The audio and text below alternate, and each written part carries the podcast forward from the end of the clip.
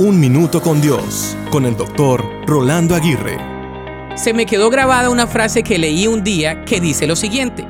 Cuando nuestra mente la toma la depresión, hallamos miles de razones para llorar. Cuando nuestra mente la toma Jesucristo, hallamos miles de razones para sonreír. Entonces, ¿qué toma tu mente? Nuestra mente es poderosa porque Dios la ha diseñado así es nuestro refugio en la tormenta y nuestro principal campo de batalla. Aunque no todo está en la mente, todo depende de ella. ¿Cómo estás alimentando tu mente? Si todo el día piensas en cosas negativas, serás negativo. Si te alimentas de quejas, dudas, temores, ansiedades e incertidumbres, te convertirás en una persona insegura, insatisfecha, desilusionada y sin una misión clara en la vida.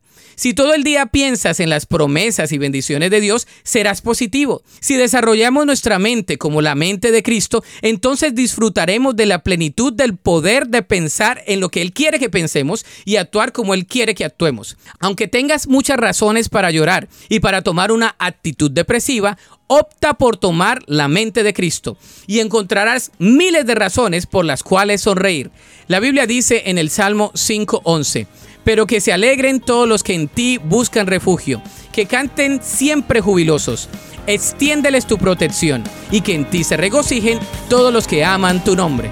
Para escuchar episodios anteriores, visita unminutocondios.org.